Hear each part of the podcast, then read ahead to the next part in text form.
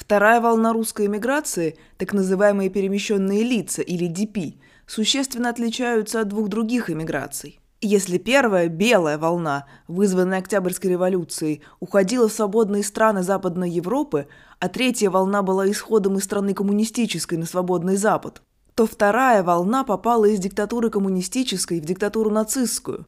Нападение гитлеровской Германии на Советский Союз и захват немцами больших территорий России, Украины и Белоруссии поставил находящихся там людей в трагическое положение.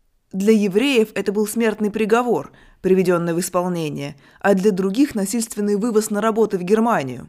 По мере отступления немецкой армии к ним прибавились еще волны беженцев из оккупированных немцами областей. То было бегство своих от своих, как правильно сказал прозаик Леонид Ржевский, иммигрант второй волны. Люди боялись репрессий за то, что они, хотя и не по своей воле, оказались в немецкой оккупации. И многие продолжали работать на своих прежних местах, чтобы не умереть с голоду. По воспоминаниям художника Сергея Голлербаха. Привет! Это подкаст «Литературная история», я ведущая Маша Смирнова. В этом сезоне, я напомню, мы говорим о писательской эмиграции и литературе в изгнании. В самом первом выпуске я уже упоминала, что исследователи обычно выделяют три волны эмиграции из СССР. Но на всякий случай быстренько освежу эту информацию в вашей памяти. Первая волна эмиграции началась в постреволюционные годы, вторая – в сороковые и отчасти в 50-е а третья происходила в 60-80-е годы. Представители первой и третьей волн большинству из нас хорошо известны. Это писатели и поэты, которых мы изучали на школьных уроках литературы и которыми зачитывались в молодости. А вот вторая волна очень часто вообще полностью выпадает из нашего поля зрения. Во-первых, потому, что она частично пересекается с годами Второй мировой войны и восстановительным периодом после нее. Мир едва не был разрушен до самого основания – Какая, мол, разница, кто там куда уехал? Людей и так мотало по Европе. По лагерям для беженцев, по концентрационным лагерям, по местам, где содержали военнопленных. В общем, существовали проблемы и поважнее, чем судьбы писателей, оторванных от родины в результате всех этих драматических событий. К тому же, и с этим, наверное, правда глупо спорить, вторая волна иммиграции действительно не подарила мировому литературному процессу каких-то особенно громких имен. Не было в ней ни Бунина, ни Набокова, ни Довлатова. Это не значит, конечно, что писатели и поэты второй волны иммиграции были какими-то бесталанными. Из выпуска о Набокове и Газданове мы с вами уже знаем, что на то, прославится ли какой-то автор или нет, или поколение авторов, влияет очень много разных факторов. В 2012 году Валентина Сенкевич, поэтесса, эссеистка, представительница той самой второй волны иммиграции, написала статью, в которой посетовала, что она и ее современники Само по себе время, в которое они жили, и те обстоятельства, при которых они уезжали из Советского Союза, так и остались пока непонятыми и неисследованными. В этом выпуске я буду в том числе опираться на этот текст и оставлю ссылку на него в описании, если вдруг вы хотите его прочитать полностью. Очень вам советую это сделать. А пока давайте все-таки попробуем понять иммигрантов второй волны, как людей и как литераторов. И таким образом отдать им должное – их личные трагедии не становятся менее значительными от того, что они происходили на фоне трагедии глобальной. Наверное, нужно предупредить, что имена, которые вы сегодня будете слышать, в подавляющем большинстве будут вам совершенно незнакомы. Я понимаю, что, наверное, интереснее слушать про тех, кого вы знаете, про каких-то популярных авторов. Но того же Газданова до конца 90-х годов в России толком, в общем-то, никто и не знал – и вполне возможно, что авторы, о которых я буду говорить сегодня, тоже вскоре будут заново открыты. Во всяком случае, я на это очень надеюсь.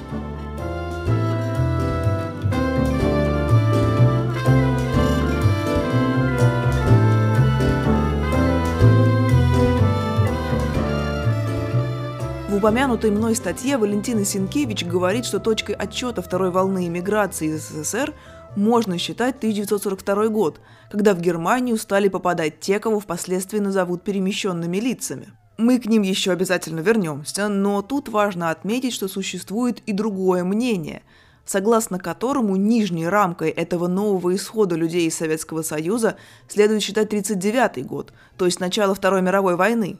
Было довольно много территорий, которые до 1939-40 годов не входили в состав СССР. Например, это были страны Балтии, Западная Беларусь, Бессарабия. Десятки, а может быть даже и сотни тысяч людей, которые не хотели жить под советской властью, оттуда уходили и закономерно становились иммигрантами, которых можно отнести ко второй волне. Примечательно, что по договорам послевоенного времени, заключенным странами-победителями, тех, кто до 1 сентября 1939 года жил в этих областях, а потом оказался где-то еще, то есть в оккупационных зонах, которые были под влиянием союзников США, Франции и Британии, нельзя было насильственно репатриировать в СССР. Советские же власти как раз очень хотели, чтобы таких подневольных репатриантов было как можно больше – чтобы судить их за коллаборационизм, подлинный, который в каких-то случаях действительно имел место, и мнимый, которого на самом деле было куда больше, и заключался он исключительно в том, что люди, которых война и так лишила всего, оказались не в то время и не в том месте. Но сталинскому правительству это было безразлично, оно стремилось всеми возможными способами пополнить ряды заключенных концлагерей. В итоге довольно большое количество бывших советских граждан пытались фабриковать себе альтернативные биографии и получить документы, которые бы доказывали, что до того самого 1939 года они жили на несоветских территориях. В этом процессе им часто помогали представители первой волны иммиграции, которые уже давно жили в Европе и понимали, как там работает бюрократическая система. Местные чиновники также с пониманием часто относились к тому, в каком положении оказались эти люди, и шли навстречу, даже если выдуманная биография какого-то человека казалась совершенно неправдоподобной. Были и какие-то отдельные, но очень любопытные, даже экзотические случаи – Например, существовала такая женщина, Мария Ларионовна Васильчикова, или Мисси. Она происходила из аристократического рода, из российского, как нетрудно догадаться. Будучи еще совсем маленьким ребенком, она вместе с семьей уехала из Советской России в Европу. Было это в 1919 году. Но ее, скажем так, деятельность пришлась на время не первой, а именно второй волны иммиграции, с которой ее как раз обычно и ассоциируют. В годы Второй мировой войны Васильчикова оказалась в Берлине, где работала секретарем, и так получилось, что она была близка к кругу заговорщиков 20 июля 1944 года, это была операция, которую тайно готовили офицеры вермахта, чтобы убить Гитлера. К сожалению, операция эта провалилась, а так бы война закончилась на год раньше. Непосредственно в заговоре Васильчикова участие не принимала, но видела изнутри, как он готовился. Дневник, который она в те годы вела, в том числе пользуясь особым шифром, был издан в 1984 году, уже после смерти Васильчиковой, и он, конечно, произвел фурор. Книга так и называется «Берлинский дневник». Если вы ее еще не читали, обязательно это сделайте. Кроме того, было еще несколько НКВДшных начальников и других сотрудников сталинской администрации, которые в конце 30-х, во время ужесточения репрессий, находили возможность сбежать за рубеж. Например, в 1938 году в Маньчжурию сбежал Генрих Люшков – довольно известный революционер, большевик. Он входил в одну из групп троек, которые приговаривали людей к расстрелу без суда и следствия. За рубежом Люшков подробно рассказал об обстоятельствах большого террора – за что получил убежище, японское гражданство и даже японское имя. В интернете я нашла, что на японский манер его звали Ямагочи Тосикадзу, но не могу отвечать за достоверность этой информации, конечно. При этом основная часть иммигрантов второй волны действительно покидала СССР в начале и середине 40-х. Причем дело это зачастую отнюдь не по собственной воле. Тех, кто в нее входил, можно разделить на две большие группы. Первая состояла, конечно, из советских военнопленных – их захватывали как в СССР, так и на территории Европы. Приблизительное их количество от 4,5 до 5 с небольшим миллионов человек. Судьба этих людей ждала разная, кого-то расстреливали, кого-то отправляли в рабочие или концентрационные лагеря. После освобождения союзниками в 1945 году перед ними встал закономерный вопрос, что теперь делать возвращаться на родину или оставаться в Германии, но уже под оккупационной властью победителей. Другая категория людей, которые входят в состав иммиграции второй волны, это так называемые остарбайтеры. Когда гитлеровские войска захватывали части современной Украины, Белоруссии и России, Живущих там людей они отправляли на принудительные работы. Их буквально как скот загоняли в поезда и увозили. В Германии, Австрии и отчасти в Италии они работали в сельскохозяйственном секторе или на фабриках. Кто-то жил в лагерях, кто-то, если его роль сводилась к роли, скажем так, батрака, непосредственно на фермах. Количество таких перемещенных лиц сопоставимо с количеством советских военнопленных. Их тоже было около 5 миллионов человек. Например, поэтесса Валентина Сенкевича, которая уже шла речь выше, попала в Германию в 1942 году как раз в качестве остарбайтера. Она жила с семьей в Черниговской области, откуда ее и угнали на принудительные работы, когда ей было всего около 16 лет. Можете себе представить, какой это был шок для совсем еще юной девушки – Молодежи вообще среди астарбайтеров было особенно много – Охота, естественно, шла на самых здоровых и трудоспособных. Я начала этот выпуск с цитаты художника Сергея Голлербаха. Он также был иммигрантом второй волны, и его в том же 1942 году вывезли на принудительные работы в Германию. Не одного, а вместе с матерью. Они тогда жили в пригороде Ленинграда. Так вот, он дал очень меткое описание того, что происходило с астарбайтерами в Германии. Его слова приводит Валентина Сенкевич в своей статье. Вот они. В Германии русским грозило три опасности – Первое – это нацистская власть и ее методы, включавшие использование людей как рабочую скотину. Вторая пришла сверху – жесточайшие бомбардировки американской и английской авиации. Сколько иностранных рабочих, военнопленных и беженцев погибло в результате этих налетов, никто не знает. Третья опасность возникла от предъявления советской властью союзникам требования насильственной выдачи всех советских граждан, попавших во время войны в Германию, Австрию и другие западные страны. История дает нам множество примеров кровавых, захватнических войн, геноцида и зверств по отношению к невинным людям. Они совершались в большинстве случаев одной стороной. Но положение русских людей, попавших в лабиринты того времени, было беспрецедентным – Смерть грозила им со всех сторон. Возможность свободного выбора была сведена до минимума, и людьми руководило основное, присущее всем живым существам чувство – желание спастись, не погибнуть.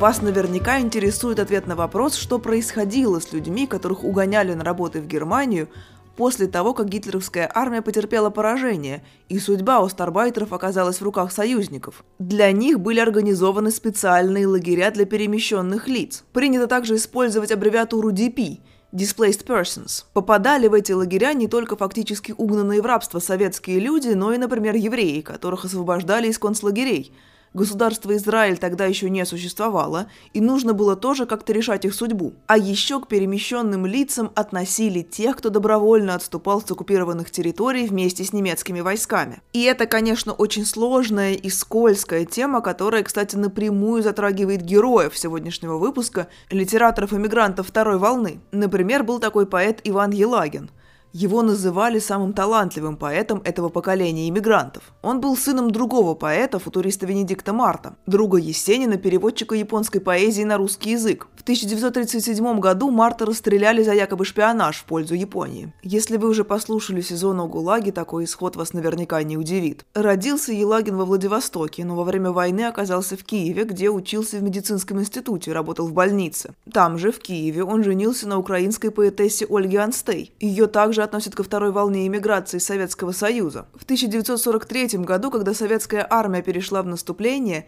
Елагин и Анстей вместе с немцами ушли из Киева. Хотя коллаборационисты, повторюсь, действительно существовали, Уйти с немцами тогда очень часто вовсе не означало перейти на их сторону. Елагин в сороковые годы просто выполнял свой врачебный долг, спасал жизни людей, лечил раненых. По воспоминаниям знакомых, большую часть этого времени он вообще работал в основном в акушерском отделении. Но для советского правительства Елагин был предателем, которого ждал ГУЛАГ. В лучшем случае вполне возможно, что его бы просто-напросто расстреляли. После поражения Германии Елагин перешел в зону американской оккупации. Какое-то время он там обитал в лагере для перемещенных лиц, потом жил в Мюнхене. Там он, собственно, и публиковал свой первый поэтический сборник а в 1950 году перебрался вместе с семьей в США. У Елагина есть потрясающее стихотворение о его судьбе, об эмигрантском опыте. И одновременно это стихотворение как будто бы о судьбе всего поколения. А может быть даже и не одного. Я прочитаю его здесь целиком, потому что оно мне очень нравится, и оно не очень большое. Ты сказал мне, что я под счастливой родился звездой, что судьба набросала на стол мне богатые яства, что я вытянул жребий удачный и славный. Постой, я родился под красно-зловещей звездой государства. Я родился под острым присмотром начальственных глаз. Я родился под стук озабоченно скучной печати. По России катился бессмертного яблочка пляс – а в такие эпохи рождаются люди не кстати. Я родился при шелесте справок, анкет, паспортов, в громыхании митингов, съездов, авралов и слетов. Я родился под гулкий обвал мировых катастроф, когда сходит со сцены культура, свое отработав. Только звезды оставь. Разлюбил я торжественный стиль. Кто ответит, зачем эти звезды на небо всходили? По вселенной куда-то плывет серебристая пыль. И какое ей дело до нас, человеческой пыли? Я еще уцелел. Еще жизнь мою праздную я и стою на холодном ветру мирового вокзала, а звезда, что плыла надо мной, ни твоя, ни моя, разве только морозный узор на стекле вырезала. Оттого я на звезды смотреть разучился совсем – Пусть там что-то сверкает вверху надо мной леденее. Мне бы дружеский взгляд да очаг человеческий – чем ближе к небу, как Дельвик говаривал, тем холоднее. В этом стихотворении Елагин очень красочно, очень глубоко передает ощущение одиночества и неприкаянности, которое преследовало представителей второй волны иммиграции. Это ощущение, конечно, было характерно более-менее для всех иммигрантов. Но у тех, кто бежал из Советского Союза, а точнее от Советского Союза в 1940-е годы, оно было как будто бы даже более страшным и неискоренимым. Сначала жизни этих людей были разрушены войной и оккупацией. Потом они оказались, по сути, в фильтрационном лагере, где их судьбы зависели от решений больших политиков и начальников на местах. Кто-то пытался найти работу и жилье в Германии или в Австрии, или где они там оказались, но сделать это было невероятно сложно. Эти страны были разрушены, в том числе в буквальном смысле, бомбежками – Восстановление Европы еще толком не началось, и все равно некоторые перемещенные лица предпочитали жить в руинах какого-нибудь полуразвалившегося дома, чем непосредственно в лагере. Там о них, конечно, пытались как-то заботиться, как-то их организовывать, но на самом деле условия жизни в лагерях были ужасные, как, в общем-то, и в любом пространстве, где одновременно в стесненных условиях находится множество людей без определенного гражданского статуса. Там не хватало продуктов и средств гигиены, возникали вспышки болезней и преступности, Плюс в любой момент могло быть принято решение, что перемещенных лиц просто возьмут и репатриируют на родину, и они никак не смогут это предотвратить. Случались самые настоящие облавы, когда подъезжали грузовики и людей, которые находились в самом лагере или в его окрестностях, хватали и потом практически прямой дорогой направляли в СССР, где их ждали быстрые, почти моментальные суды и лагеря. С другой стороны, было немало тех, кто возвращался на родину по собственному желанию, не вполне представляя, с чем он там столкнется. В принципе, принципе, можно понять людей, которые хотели из лагерей в чужих странах попасть домой, даже если им там грозила опасность. К тому времени многие уже успели пожить в лагере несколько лет и особых надежд на устроенную жизнь в Европе не питали. В итоге большая часть остарбайтеров, военнопленных и тех, кто ушел с немецкими войсками, действительно были возвращены в Советский Союз. Но тех, кто смог зацепиться за место в Европе или уехать в третьи страны, тоже было немало. По разным подсчетам от 250 до 500 тысяч человек. Их, так сказать, пристройством занимались в первую очередь две организации. UNRRA – United Nations Relief and Rehabilitation Administration и IRO – International Refugee Organization. Огромный вклад в спасение невозвращенцев и в поиске для них нового дома внес не кто-нибудь, а Александра Львовна Толстая – дочь Льва Толстого. Она к тому времени уже жила в США, имела американское гражданство. Александра Львовна, с одной стороны, вела просветительскую работу, рассказывая западной аудитории, в каком тяжелом положении оказались перемещенные лица, а с другой, благодаря основанному ей Толстовскому фонду,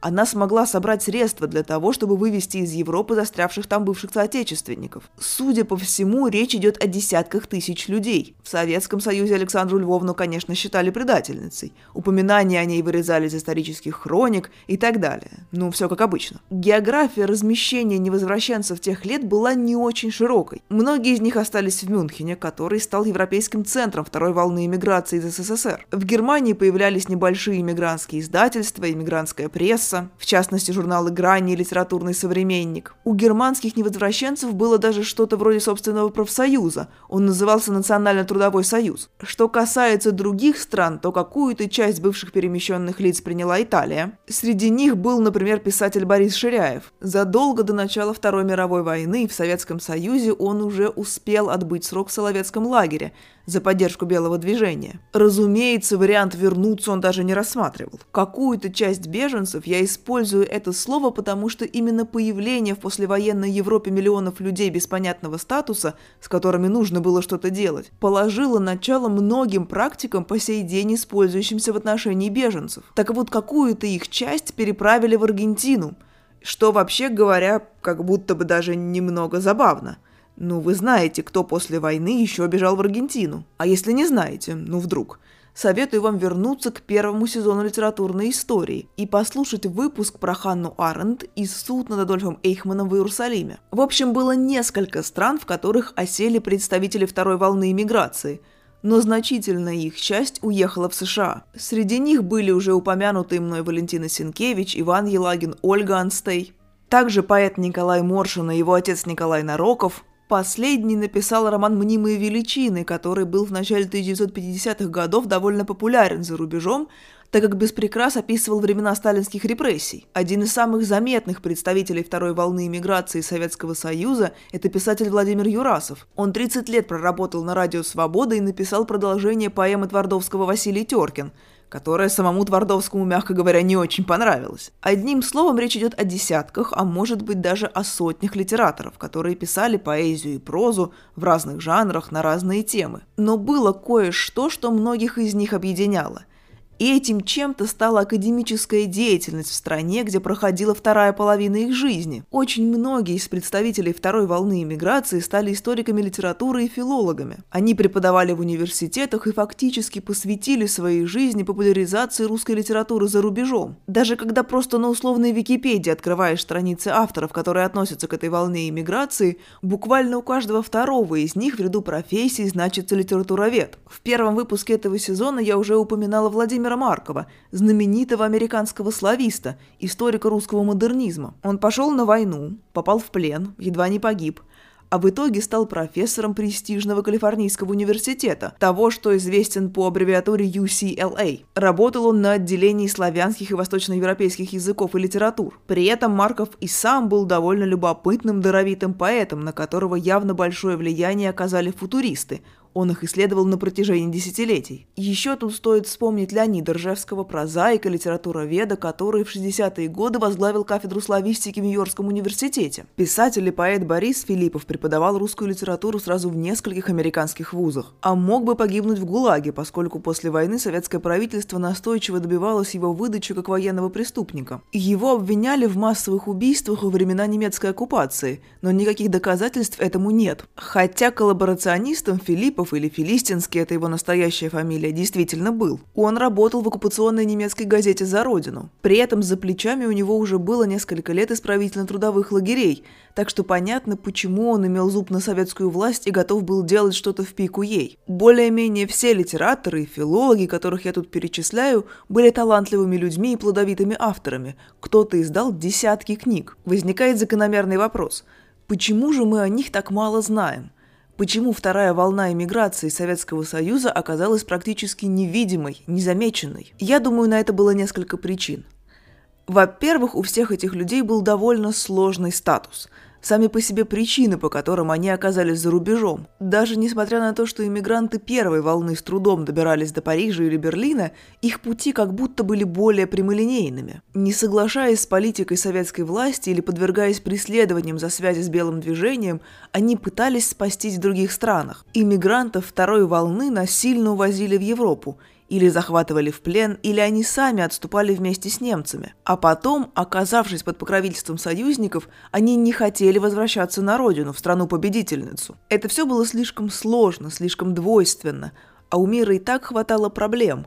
Ему в основном было не до помощи в продвижении литераторов, которые имели такой вот своеобразный статус. Во-вторых, в первую волну иммиграции входили те, кто успел стать востребованным писателем на родине, а кто-то и за рубежом – мы подробно с вами говорили об этом выпуске, посвященном Ивану Бунину. Большая часть иммигрантов второй волны были очень молоды к моменту, когда они попадали в жернова истории. Кто-то едва начал публиковаться, кто-то даже толком еще не писал и как автор формировался уже за рубежом. То есть они начинали с куда менее прочных позиций – им было просто-напросто сложнее пробиться к славе. Конечно, нельзя списывать со счетов и тот факт, что у них все-таки был советский литературный бэкграунд. В первую волну иммиграции входило множество модернистов, экспериментаторов, а во вторую – тех, кто вырос с мыслью, что украшательство – это плохо и даже опасно. К тому же писатели второй волны иммиграции уже знали, насколько искусно могут работать советские спецслужбы. Искусно и коварно. В итоге писатели-иммигранты старались, что называется,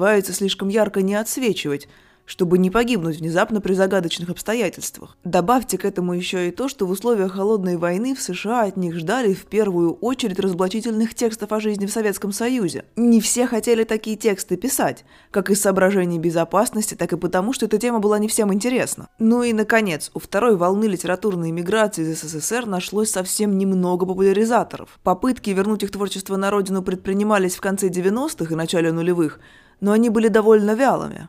И это, конечно, ужасно грустно. Надеюсь, что сегодняшний выпуск внес хотя бы небольшой вклад в этот процесс, и из него вы узнали имена незаслуженно забытых прозаиков и поэтов и теперь вам захочется их почитать. С вами был подкаст «Литературная история» и я, его ведущая Маша Смирнова. Я думаю, описание выпуска сегодня будет для вас особенно актуальным. В нем я перечислю имена всех авторов, которые упоминались в этом эпизоде, и названия их произведений. А еще там будут ссылки, во-первых, на соцсети подкаста, «Литературная история» в Телеграме, li.history в Инстаграме, а во-вторых, на аккаунт подкаста на платформе Patreon, где литературную историю можно поддержать пожертвованием. Ставьте подкасту оценки, оценки, оставляйте комментарии на той платформе, на которой вы его слушаете. Это очень помогает продвижению. Да даже если вы просто расскажете о литературной истории кому-то из своих друзей, это уже будет очень здорово. На сегодня все. Спасибо и пока.